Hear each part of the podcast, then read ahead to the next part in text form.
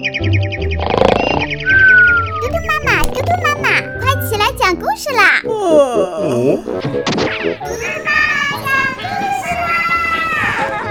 嘟嘟妈妈现在开始讲故事。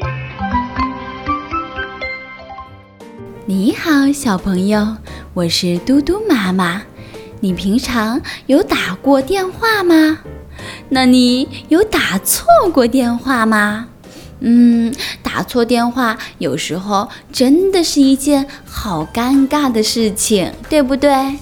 今天嘟嘟妈妈给你讲的这个故事就叫《小老鼠打电话》。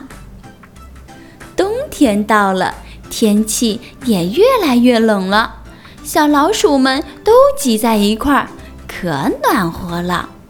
天气虽然冷，总得要吃饭吧？这不吃饭可是会饿死的呀！可这么冷的天，叫谁出去找吃的呢？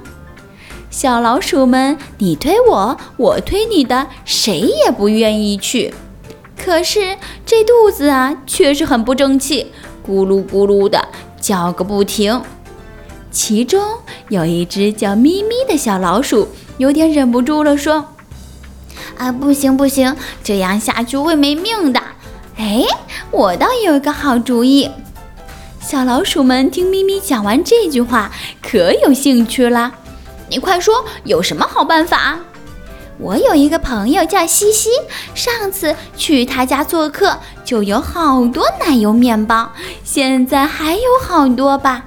我们去他家拿一些回来吧。大家都高兴地说：“哦，好啊，！”一只小老鼠发话了：“咪咪，要是我们去了，西西不在家，我们不是白去了吗？”咪咪眼睛一转，哎，又有了一个主意，说：“这还能难倒我们？现在科技进步了，打个电话问问不就行了吗？”咪咪赶紧拿起电话拨通了。是是是西西吗？上次在你家吃的奶油面包可好吃了，还有吗？我还想吃呢。喵，我家奶油面包可多了，你过来拿吧。咪咪吓得大叫呀，拨错电话号码了，得赶紧跑，不然给小猫查出这电话号码来自咱们家，还不得被猫吃了呀？说完，扔下电话就跑了。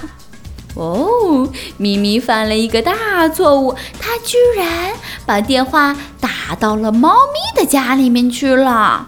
嗯，小朋友，你打错电话是什么样的情景呢？还记得吗？好的，嘟嘟妈妈今天的故事就讲到这里，明天嘟嘟妈妈再给你讲故事，拜。